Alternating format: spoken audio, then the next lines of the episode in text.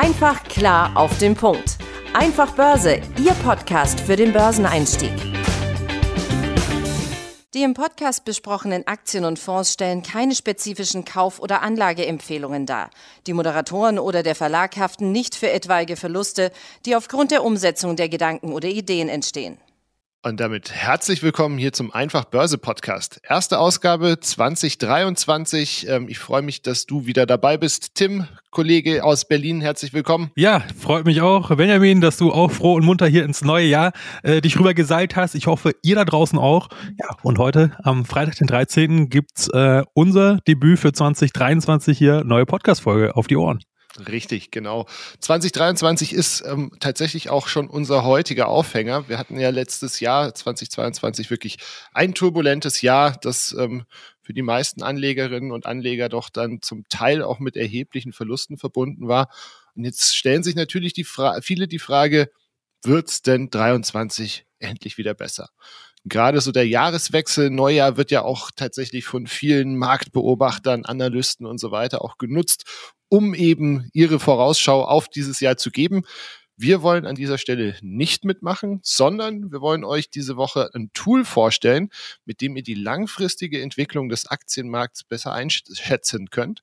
Und gefunden haben wir das bei einem Investor, der schon öfter leider nicht hier zu Gast war, aber zumindest zur Sprache kam, Warren Buffett. Und das Tool heißt dementsprechend auch der Buffett-Indikator. Und warum das Wort langfristige Entwicklung ähm, wichtig ist, das hast du uns mitgebracht, Tim. Ja, ganz genau. Denn äh, wir sind ja hier ein Börsenpodcast und was wäre die Börse ohne Zahlen, Daten, Fakten? Äh, und ich habe immer einen spannenden Vergleich, auch wie du genau sagtest, zum Stichwort Langfristigkeit mitgebracht. Ähm, und da haben wir mal so die beiden ja, äh, wie soll man es nennen? Alpha-Männchen oder Weibchen äh, ist es eine, also Warren Buffett auf der einen Seite und Kathy Wood auf der anderen Seite. Äh, also zwei sehr, sehr berühmte und prä, äh, prominente Investoren, ähm, die ja schon sehr viel äh, Erfahrung an der äh, Wall Street natürlich haben oder an der Börse generell. Ähm, so, und jetzt haben wir die beiden mal einfach nebeneinander gestellt, also jetzt in ihren Hauptfonds, also für Warren Buffett stellvertretend natürlich seine Holdinggesellschaft Berkshire Hathaway äh, und für Kathy Wood äh, ihrem Haupt-ETF-Fonds, den ARK Innovation ETF so, und dann haben wir die beiden Fonds mal nebeneinander gestellt und jetzt nicht nur für ein paar Monate, sondern wir haben jetzt mal den 01.01.2015 genommen als Startdatum für die Auswertung. Ja, und jetzt äh, könnt ihr euch ja mal kurz in euch gehen und mal überlegen, naja, äh, wer von den beiden hat denn wohl in den ja ungefähr sieben Jahren, die seitdem äh, vergangen sind, dann hier äh, die Nase vorne? Und jetzt Trommelwirbel.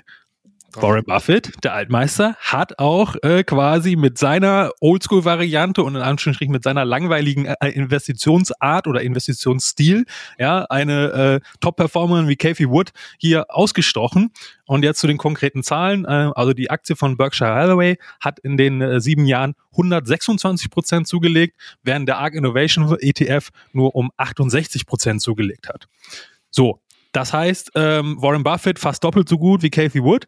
Jetzt muss man aber auch noch dazu sagen, äh, wodurch quasi äh, Warren Buffett noch besser dasteht. Ähm, natürlich hat auch Warren Buffett mal äh, schlechte Zeiten, beziehungsweise die Aktie lief auch mal nicht so gut, ja, über ein paar äh, Monate oder ein paar Quartale, ja. Aber halt unter deutlich geringeren Schwankungen. Ja, denn mal so als Beispiel von Casey Wood, äh, ihr ETF im Februar 2021 äh, hatte der eine gigantische Performance, also auch wieder vom 1.1. aus betrachtet, äh, also 1.1.2015 betrachtet, von 671 Prozent. Also ein gigantischer Gewinn, ja, unfassbar. Ja, und dann kam halt 2022 äh, mit äh, großen Herausforderungen auf der ganzen Welt, ähm, auf viel, äh, vielen Ebenen. Ja, und dann ist der äh, von der ETF von Kathy Wood einfach mal um 80 Prozent abgeschmiert. So, und jetzt schauen wir halt auf das große Big Picture und da sehen wir, ja, Warren Buffett äh, ist nicht nur konstant und langsam, quasi wieder Klassiker, Schildkröte und Hase. Und der Schildkröte, also Warren Buffett hier, hat er wirklich wieder abgeliefert, ähm, was natürlich erstaunlich ist und wir wollen euch deswegen natürlich euch nochmal ein neues Werkzeug vorstellen, wie Warren Buffett dann ähm, ja, die Märkte bewertet, um ja auch so eine Über- und Unterbewertung natürlich festzustellen. Ganz genau. Und ähm, Warren Buffett ist ja eben nicht nur bekannt für eben sehr konstante Rendite, sondern eben auch dafür, dass er komplizierte wirtschaftliche Zusammenhänge sehr vereinfacht dargestellt. Und ähm, es gibt einen alten Artikel, der ist im Magazin Fortune erschienen.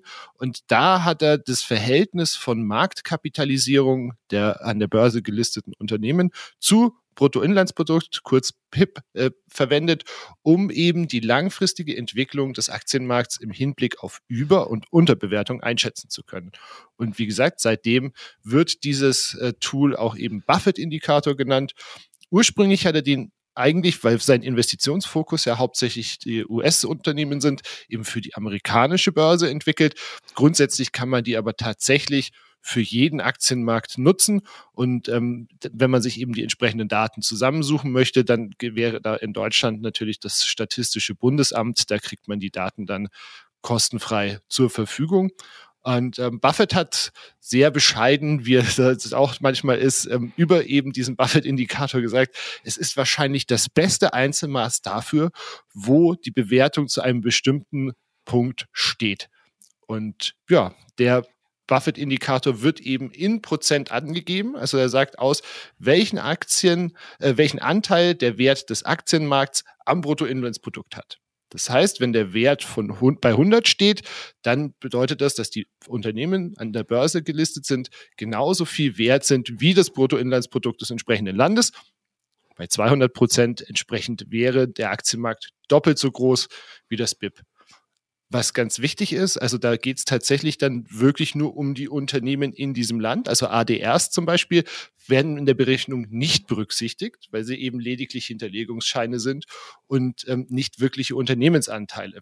Also wenn man jetzt sich die USA anschaut, wo du ja sehr große zum Beispiel Tech-Konzerne aus China hast, also so Alibaba, Tencent und Co., die verfälschen dieses US-Ergebnis quasi nicht. Wer mehr zum Thema ADRs wissen möchte, da haben wir auch schon eine Folge dazu gemacht, Folge 32. Da haben wir das Ganze mal für euch aufgedröselt, was ADRs sind, ähm, was sie besonders macht, was man dabei vielleicht beachten sollte. Ja, ganz genau. Und ähm, wie bei allen Indikatoren grundsätzlich oder bei allen Tools, die ja irgendwas berechnen, wo irgendwas interpretiert wird, da müssen wir natürlich auch so ein bisschen, na, ich sag mal, Spielregeln, die Rahmenbedingungen äh, festlegen, um einfach das besser zu verstehen, ähm, wann die gut funktionieren, wann nicht und welche Einschränkungen die möglicherweise haben. Ähm, so, fangen wir mal mit den beiden Hauptvariablen. Es sind ja glücklicherweise nur zwei, deswegen die Formel ist eigentlich relativ einfach. Ne, wir haben ja auf der einen Seite die Market Cap, also Marktkapitalisierung, und auf der anderen Seite das BIP. So, und diese beiden ähm, Variablen, die dürfen sich erstmal so grundsätzlich nicht voneinander dauerhaft entkoppeln. Und laut Buffets Aussage äh, ist das auch ausgeschlossen. So, dass das überhaupt passiert. Gut, da machen wir jetzt mal schon mal ein kleines Fragezeichen dran, aber erstmal so grundsätzlich von der Annahme her.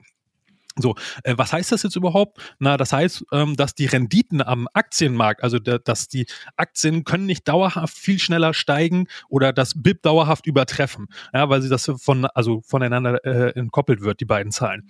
Und das ist ja auch logisch, wenn man da ein bisschen drüber nachdenkt, weil Ne? Warum steigen Aktienkurse langfristig? Weil äh, das jeweilige Unternehmen einen guten Job macht, gutes Produkt, eine gute Dienstleistung anbietet. Das heißt, das Unternehmen ist erfolgreich und es ist bewirtschaftet profitabel. Das heißt, ähm, es steigert auch in der Regel damit seinen Umsatz und der Umsatz äh, fließt ja quasi eins zu eins in die Berechnung des BIPs ein.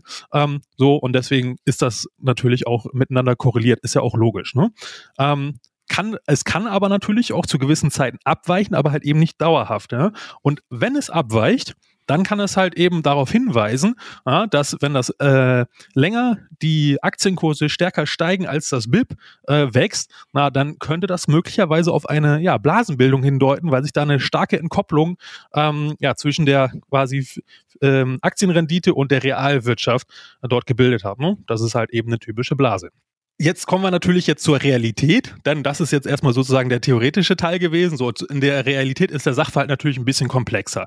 So, äh, und da müssen wir bei dem ähm, äh, bei dem Indikator jetzt auch nochmal dazu sagen, äh, wenn jetzt diese Parameter, so wie ich es jetzt gerade beschrieben habe, würden ja normalerweise dazu führen, dass dieser Indikator immer in irgendeiner Range seitwärts hin und her pendelt. Ähm, aber wenn wir uns die echten Zahlen äh, dazu anschauen und eine langfristige Auswertung dazu, da gibt es auch diverse Studien, ähm, äh, äh, die wir hier jetzt hier auch dann mit einfließen lassen haben bei den, bei den Zahlen und bei der Auswertung, sehen wir dort, dass dieser Indikator langfristig eher steigt, also wie ein langfristiger Aufwärtstrend bei einer Aktie. So, und jetzt hier kommen nämlich noch ein paar Faktoren hinzu, die halt in der Realität halt dort eine Rolle spielen, wie zum Beispiel Thema Auslandsgewinne gerade bei großen äh, äh, Konzernen, die sind ja oft nicht nur in einem Land, sondern weltweit oder zumindest in mehreren Ländern tätig. Ja, so haben die verschiedene Holdinggesellschaften und so weiter. Das heißt, da wird es dann schon relativ komplex. Aber zum Beispiel solche Auslandsgewinne, ja, die dann auch im Ausland versteuert werden, die zählen natürlich nicht auf das Bruttoinlandsprodukt mit ein, ne? wie der Name schon sagt, weil das ist ja, hat ja ähm, nicht direkt was miteinander zu tun, obwohl es ein und dieselbe Firma oder der ein oder äh, selbe Konzern ist. So. Noch eine andere Erklärung dafür, warum das so ist, dass, die, dass dieser Indikator langfristig äh, ähm, ja, aufwärts tendiert, ist auch noch das Thema Profitabilität, ja, zum Beispiel durch technologischen Fortschritt. Wir können immer effizienter arbeiten, wir können unsere Ressourcen besser einsetzen. Ja, das heißt, da findet ja auch so ein technologischer Fortschritt bei den Unternehmen auf ganz vielen Ebenen statt. Ne? Und das führt natürlich auch dazu, dass die Aktien ähm, quasi mehr Gewinn machen, obwohl vielleicht der Umsatz gleich ist. Ja, äh, und auch noch so ein Thema, ich meine, wir finden uns gerade dort in einem großen Wandel. Ja, Thema Zinsniveau, aber wir kommen aus einer Phase sehr, sehr lange, sehr niedriges Zinsniveau. Gerade die letzten zehn Jahre waren extrem niedriges Zinsniveau. Ja, und das hat natürlich auch nochmal so ein bisschen das Ganze verzerrt. Aber äh, das tut dem Ganzen jetzt keinen Abbruch. Ne? Und ähm, ja, da haben wir jetzt auch nochmal eine Studie mitgebracht, ähm, die auch nochmal das über verschiedene Länder dann entsprechend ausgewertet hat. Genau. Also ähm, wichtig ist, dass man eben diese verschiedenen Länder nicht untereinander vergleichen kann. Ne? Also diese Studie, von der Tim gesprochen hat, das ist die uh, The Buffett Indicator International Evidence Studie von 2022 und die zeigt zum Beispiel, dass Ende 2019 der Indikator in den USA bei 148 Prozent lag, in Deutschland aber nur bei 55. Jetzt sagt, Moment, dann ist ja Deutschland tatsächlich, wenn wir sagen 100 Prozent gleich ähm, äh, wird Markt genauso groß wie SBIP, dann wäre ja Deutschland bloß die Hälfte. Das hat aber tatsächlich ähm, unter anderem damit zu tun, dass es eben international starke Abweichungen beim Anteil der privaten und der öffentlichen Unternehmen an der Wirtschaft gibt. Also wir haben ja in Deutschland tatsächlich auch verglichen mit den USA sehr, sehr große Staatsunternehmen auch noch. Und ähm, dazu kommt, dass eben auch weitere Ertragszahlen wie Schulden oder sowas nicht berücksichtigt werden. Für uns als Anleger heißt das, auch wenn der Indikator nach Warren Buffett den vielleicht besten einzelnen Maßstab darstellt, sollten wir aber nicht nur auf diesen äh, Indikator setzen, um uns bei unserer Investitionsentscheidung ähm, praktisch darauf zu verlassen. Die Studie hat nämlich unter anderem auch ähm, OECD-Länder ausgesucht, also 14 ausgewählte Länder untersucht ab 1993 äh, nee, Quatsch, 1973, und da ähm, herauszufinden, wie gut dieser Indikator tatsächlich am Ende funktioniert. So, seit den 1990er Jahren steigen die Werte jetzt deutlich und oder sind deutlich gestiegen und in der Nähe von Aktienmarkthochs haben sie verdächtige Spitzen ausgebildet. Also zum Beispiel kurz vorm Dotcom-Crash oder 2007 auch kurz vor der Finanzkrise. Und diese zuletzt historischen Werte weisen eben darauf hin, dass in den nächsten zehn Jahren eher schwache Renditen wahrscheinlich sind.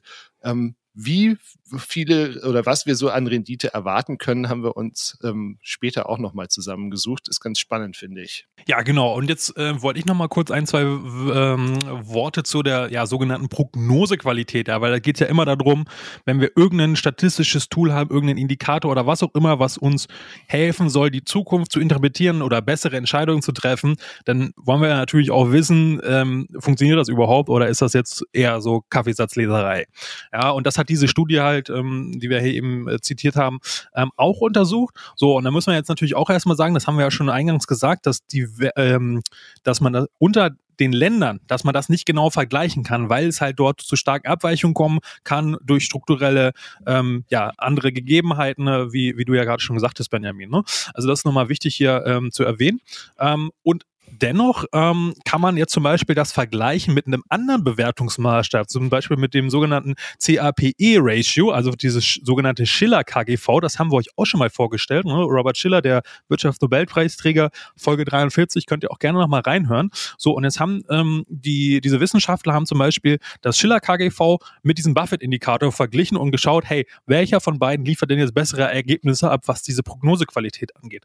So, und die sind zu dem Entschluss gekommen, obwohl dieser Buffett Buffett-Indikator halt nur diese beiden zwei relativ einfachen Variablen quasi einbezieht, ist der dadurch natürlich erstmal einfacher zu berechnen, was schon mal äh, deutlich benutzerfreundlicher ist. Und gleichzeitig ist er auch noch genauer und aussagekräftiger als zum Beispiel das Schiller KGV. Und das ist doch natürlich mal eine coole Sache. Das heißt, wir können uns weniger Arbeit machen und kriegen trotzdem ein besseres Ergebnis. Na, in der Praxis kommt das nämlich eigentlich nie vor, dass man weniger Aufwand betreibt und trotzdem ein besseres Ergebnis hat, sondern meistens hat man nur eins von beiden. Ja, ähm, und das ist natürlich schon mal eine tolle Sache, ähm, weil man das halt eben auch relativ schnell und einfach rausfinden kann. Wir haben es ja schon gesagt, für Deutschland zum Beispiel und auch für viele andere Länder gibt es die ganzen Daten komplett kostenfrei im Internet. Da muss man sich gar nicht erst irgendwas kaufen oder groß suchen.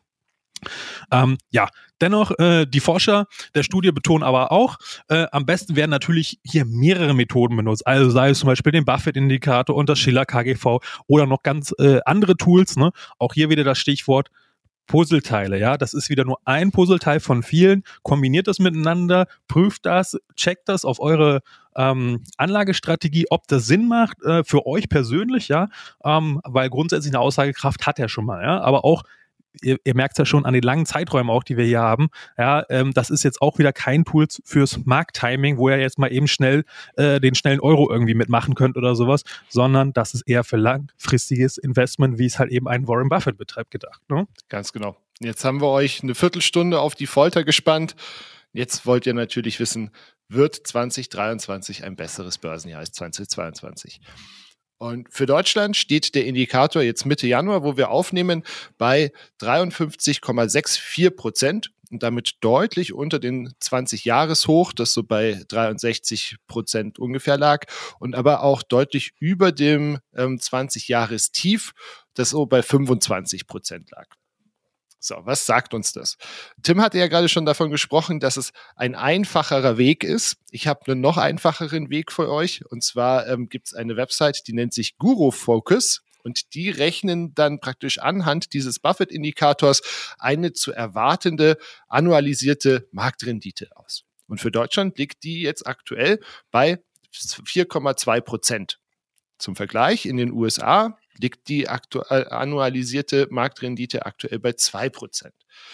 Ähm, auf der Webseite findet ihr eben die Werte für Deutschland, die USA und viele andere Länder auch. Die wird täglich aktualisiert, ist allerdings leider nur in Englisch. Wir packen euch aber auf jeden Fall den Link zur Website in die Show Notes. Dann könnt ihr euch da auch immer mal wieder einen Überblick verschaffen und ähm, eben euch über die langfristigen ähm, Gewinnaussichten, äh, so heißt es, ähm, ein Bild machen. Ja, ganz genau. Kommen wir zum Fazit der heutigen Folge. Ja, ähm, also der Buffett-Indikator ähm, ist ein gutes Tool, ja, um äh, herauszufinden, ob der gesamte Aktienmarkt eines äh, Landes, ja, deswegen das nochmal hier wichtig zu sagen, ein, der Aktienmarkt eines gesamten Landes ne, unterbewertet oder überbewertet ist. Und damit könnt ihr natürlich davon ableiten, ob eine Investition zum jetzigen Zeitpunkt auf Sicht von mehreren Jahren ähm, ja, eher wahrscheinlich eine gute Entscheidung ist oder eher wahrscheinlich eher nicht so eine gute Entscheidung ist.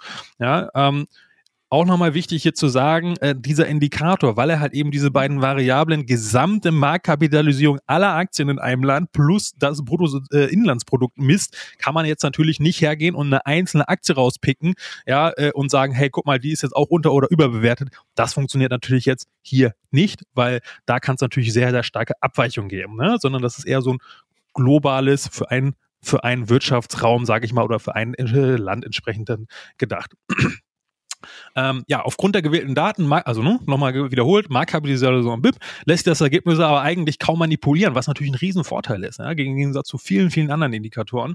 Ja, ähm, und ja, klar, könnte man jetzt sagen, ja, solche Betrugsfälle wie Wirecard oder ähnliches haben natürlich darauf einen Einfluss, ja, weil dort natürlich dann beispielsweise, wenn so eine ähm, ja, DAX-Konzern, jetzt wie Wirecard ja mal war, dann pleite geht, ja, und von irgendwie einer Marktkapitalisierung von einem dreistelligen äh, Millionenbereich oder Milliarde oder was auch immer dann äh, komplett auf Null fällt, na klar, dann zieht das die Marktkapitalisierung eben runter und weil sie eben keinen Umsatz mehr machen, fließt es auch nicht mehr ins äh, BIP ein.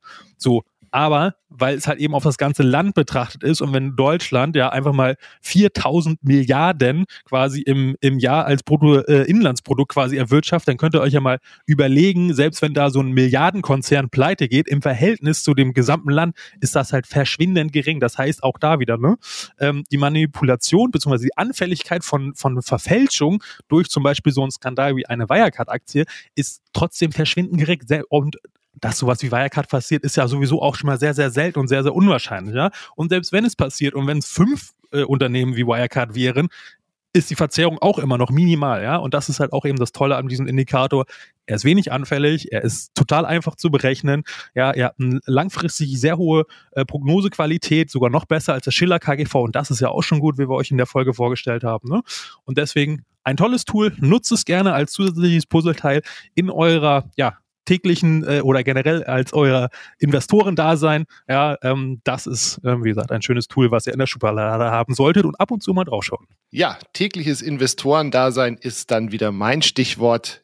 Wenn ihr täglich uns mit dabei haben wollt für die Börse, dann besucht uns auch gerne auf den Social Media Kanälen, auf YouTube, auf Instagram, auf TikTok. Ansonsten gibt's uns hier wieder nächste Woche auf die Ohren.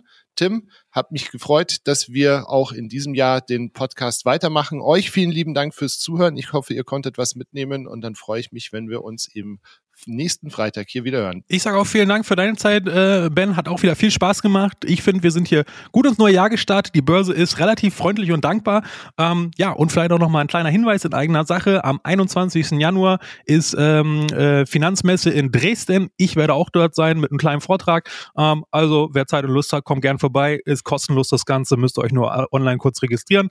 Ähm, und dann freue ich mich dann bis hoffentlich nächste Woche und bis dahin habt eine gute Zeit. Ciao. Ciao. Einfach klar auf den Punkt. Einfach Börse, Ihr Podcast für den Börseneinstieg.